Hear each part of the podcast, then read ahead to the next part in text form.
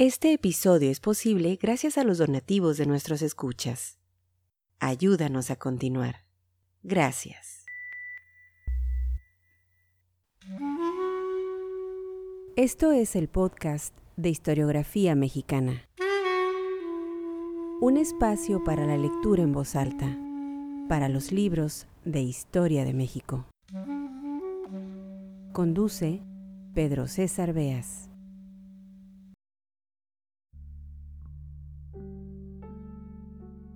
Ya hemos hablado en este podcast sobre la primera oleada de exiliados españoles, los intelectuales que llegaron a México a finales de los años 30, escapando de las persecuciones de la cruenta guerra civil. Así nació en nuestro país la Casa España, hoy Colegio de México, un centro de investigación dedicado a la cooperación internacional en el campo de la educación y la cultura superiores. Uno de los innumerables intelectuales españoles que llegaron a México y que dejaron profunda huella en el estudio de la historia fue Ramón Iglesia, filólogo, traductor, bibliotecario, desde luego historiador. Y aunque su estancia en suelo azteca fue breve, de 1939 a 1942, las aportaciones de Iglesia son notables. Fue profesor de la Facultad de Filosofía y Letras de la Universidad y del Centro de Estudios Históricos del Colegio de Guadalajara. También en diversas ciudades impartió conferencias. Y es precisamente una de esas ponencias, dada en Guadalajara, la que hoy nos ocupa, la historia y sus limitaciones, cuya transcripción aparece en el libro El hombre Colón y otros ensayos, publicado por el Colegio de México en 1944. Era 1940 y Ramón Iglesia desde la Universidad de Guadalajara criticaba duramente a los historiadores que, en pleno siglo XX, se presentaban como objetivos, reveladores de una verdad absoluta. La historia, decía Iglesia, no puede ser una ciencia generalizadora, descubridora de leyes válidas. La historia, que se basa en el conocimiento del pasado, no puede establecer leyes que permitan conocer el porvenir, es decir, y aquí vale la pena recordar al historiador Edmundo Gorman, los hechos históricos no se repiten, la historia se recrea en la mente del historiador. En resumidas cuentas, el conocimiento histórico no es objetivo ni es exacto. Siempre, en toda investigación histórica, siempre estará presente, y así debe de ser, la interpretación del historiador. Un mismo hecho puede tener varias apreciaciones y cada una de estas se verá afectada invariablemente por las ideas del propio investigador, por la selección que haga de sus fuentes, las cuales, sobra decir, siempre incompletas, siempre parciales.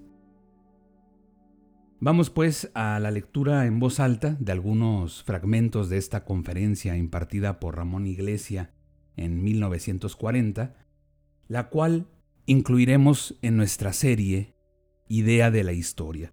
Esta serie la pueden escuchar en historiografiamexicana.com. Allí encontrarán todos y cada uno de los episodios dedicados al concepto de la historia. ¿Qué idea pues tienen de la historia quienes se han dedicado a estudiar de forma profesional o no el tiempo pasado? Sean bienvenidos al podcast de Historiografía Mexicana. Ramón Iglesia, la historia y sus limitaciones.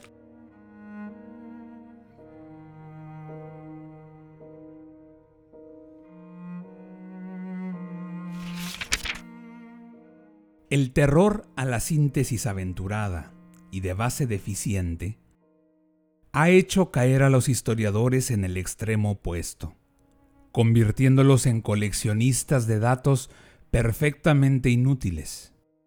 Se les podría recordar a estos tales la anécdota de Darwin, quien contestando a alguien que le reprochaba el empleo de hipótesis en sus trabajos, le dijo que el no hacerlo valdría tanto como allegarse un montón de piedras y analizarlas minuciosamente, consignando su peso, color, etc., sin preocuparse de más. Frente a esta actitud es preciso insistir, una y mil veces, en que sin un criterio previo de selección no hay trabajo histórico posible digno de ese nombre.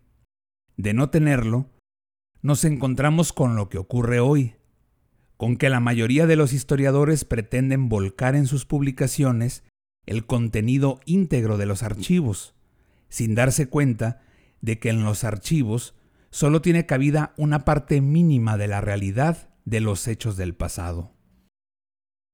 El trabajo de investigación en los archivos, al que se concede hoy importancia tan exclusiva, no tiene más valor que el de un entrenamiento. Nadie puede trabajar en historia, evidentemente, sin haber hecho esta labor previa de investigación exhaustiva sobre algún tema menudo. Pero creer que esa es la única labor histórica es tomar el rábano por las hojas. La labor propiamente dicha del historiador no comienza hasta que, en presencia de un cierto número de materiales, de documentos del pasado, por fuerza limitados e incompletos siempre, no emprende su labor de elaboración y síntesis. Así pues, no está en lo cierto quien dice que no se puede escribir la historia de México porque todavía no están reunidos materiales suficientes para ello. Lo que tiene el historiador de hoy es miedo a comprometerse, y ese riesgo del compromiso es el que hay que arrostrar. Curiosa actitud esta de quienes estudian los hechos humanos, que son esencialmente compromiso, decisión, toma de partido y que no quieran opinar sobre ellos.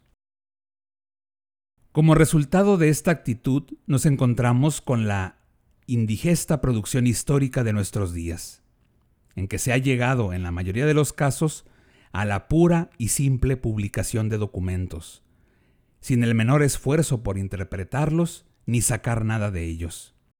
En verdad que nuestra época está presenciando cosas estupendas, hechas, según nos dicen, en nombre del progreso científico y del espíritu crítico. Conviene recordar a este respecto las palabras de José Ortega y Gasset, en su estudio algo exagerado pero muy justo en el fondo, La filosofía de la historia de Hegel y la historiología. Hay en él una crítica sumamente certera de esta actitud ingenua de los historiadores de hoy que creen que su ciencia ha entrado, a partir de 1800 aproximadamente, en una etapa de gran seriedad científica porque lleva a cabo con más minuciosidad que antes el acopio de datos y la crítica de fuentes. Como observa muy bien Ortega, todos los historiadores, desde que existe la historia en el mundo, han reunido datos para escribir sus libros y han criticado esos datos. Ya Heródoto, en el siglo V a.C., realizó viajes por todo el mundo conocido para conseguir los materiales que necesitaba a fin de componer su historia de la guerra entre griegos y persas. El acopio de datos y su crítica no son, pues, ninguna novedad. Lo que sí lo es, y muy grave, es querer suprimir en la historia el factor humano. Como los hechos, al producirse, no se registran en ningún aparato automático, sino en las mentes de quienes los contemplan o toman parte en ellos, y cada testigo o actor tiene un punto de vista distinto sobre un mismo hecho.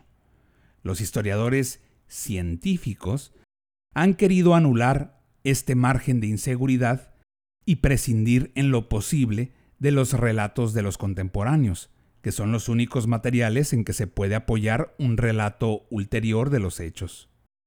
Al quedarse sin los relatos de los contemporáneos, tachándolos de parciales, se han ido en busca de los famosos documentos, que les parecían un tipo más impersonal, tratados diplomáticos, colecciones legislativas, actas notariales, etc. Pero lucidos están los historiadores si creen que en esos escritos no existe el factor subjetivo que tanto les aterra en los relatos de los contemporáneos, en las crónicas, por ejemplo. Todos sabemos el grado de verdad que encierran los documentos aparentemente más serios y objetivos, los comunicados militares, pongamos por caso, Y no digamos nada de los documentos judiciales. Yo no conozco documento más cargado de pasiones y resentimientos que el proceso de residencia de Hernán Cortés, que los historiadores objetivos prefieren, naturalmente, a las cartas de relación del conquistador. Ya va siendo tiempo de que estas personas se den cuenta de que la imparcialidad histórica, en el sentido absoluto en que ellos la conciben, no existe. El concepto mismo de imparcialidad es un mito. El hombre no se puede situar frente a los hechos humanos en la misma actitud que el químico ante sus tubos de ensayo. Cada hombre, además, ve una sola porción de la realidad, es decir, su visión es siempre parcial. Los historiadores de profesión parecen ignorar por lo general una noción muy conocida de siempre, pero que solo recientemente ha sido elaborada con cierta precisión. Me refiero a la noción de perspectiva. Sobre este punto vale también la pena consultar a Ortega y Gasset, que ha expuesto con gran precisión sus puntos de vista con referencia al problema de la filosofía, pero con conceptos plenamente válidos para la historia, en su estudio El tema de nuestro tiempo. Todos sabemos, nos dice, lo que se entiende por perspectiva, aplicada a la visión de determinado objeto, un paisaje, por ejemplo. Dos personas que contemplan el mismo trozo de paisaje desde puntos de vista distintos no lo ven de la misma manera. Lo que para uno queda más cerca, queda para otro en último plano. ¿Tendría sentido que uno de los observadores, puesto a describir lo que ve, declarara que es falso lo visto por el otro? ¿Tendría sentido que los dos se pusieran de acuerdo para decir que puesto que lo visto por ellos no coincide, es una ilusión el paisaje que carece de realidad? Evidentemente que no. No existe un paisaje arquetipo que sea igual para todos los contempladores. Esto que se dice del paisaje puede decirse de todo fenómeno, de todo hecho contemplado por la mente humana. El historiador científico de hoy está metido en un callejón sin salida. Su actitud, que inicialmente fue justa frente a una tendencia retórica y superficial de la historia, frente a una escasa preparación documental y una elaboración caprichosa y apresurada de la síntesis, ha llegado a un grado de anquilosamiento intolerable, porque la historia, que es estudio de la vida humana, ha querido despojarse de todos los ingredientes que en la vida humana son esenciales. Busca a todo trance la neutralidad, el no comprometerse. Para ello, ha apelado a todo género de procedimientos. Se ha querido desviar la atención de los grandes momentos, de las grandes crisis históricas, que habían sido hasta ahora los temas justamente preferidos, y se ha concentrado el interés sobre los movimientos más lentos de la vida diaria, sobre la evolución pausada de determinadas costumbres e instituciones, las que parecían más sólidamente establecidas, las que se sustraían al cambio y al movimiento brusco. Este es uno de los resultados más graves de la deshumanización de la historia, que el profesional de su estudio crea que nada tiene que ver con los problemas vivos de su país o de su época, y que sólo desentendiéndose de ellos puede lograr un mejor conocimiento del pasado. Así se llega, según nos dice Nietzsche en su maravilloso ensayo de la utilidad y la desventaja de la historia para la vida, que solamente se ocupan de la historia los que son incapaces de hacerla. Yo digo con toda sinceridad que me han enseñado mucha más historia los tres años que he pasado combatiendo en España que todo lo que había leído en los libros. De aquí que sea tan valiosa la aportación a la historia de quienes han participado activamente en la vida de su pueblo. México tiene la ventaja de contar con una serie de historiadores de primera fila, que no solo escribieron, sino que hicieron historia. Lucas Alamán, José María Luis Mora, Justo Sierra, por citar solo los más importantes. Las obras de estos escritores abundan en lo que les falta a los profesionistas deshumanizados. Vida, pasión. Hay una determinada preferencia por los temas y tiene que existir un calor, una simpatía al tratarlos. El historiador no debe pensar que escribe para media docena de colegas, sino para un público más amplio al que debe orientar. Antiguamente, en esa fase precientífica de la historia, hoy tan despreciada, el historiador sabía muy bien que escribía para un público amplio al que había que interesar. Deleitar al lector es frase que de continuo surge en las páginas de nuestros cronistas. A ninguno de ellos se les hubiera ocurrido dedicarse a la historia si no se sintiera capaz de llevar al papel su visión de los hechos, para hacerla compartir a los lectores. Pero claro, esto ocurría en los tiempos en que la historia adoptaba su forma más primitiva, según los científicos de hoy, la narrativa. Esta es la verdad. Todo trabajo de busca de datos, de publicación de documentos, será estéril y embarazoso si no va acompañado por una labor de meditación e interpretación. Esta siempre puede y debe hacerse.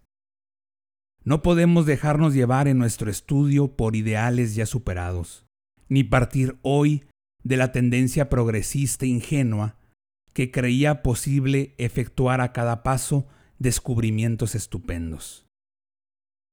Tal vez los papeles de los archivos puedan despejar todavía algunas incógnitas, pero la mayoría de las que aguardan a ser despejadas se encuentran precisamente en lo que parece que todos conocemos ya y que no obstante siempre se presta a nueva reflexión.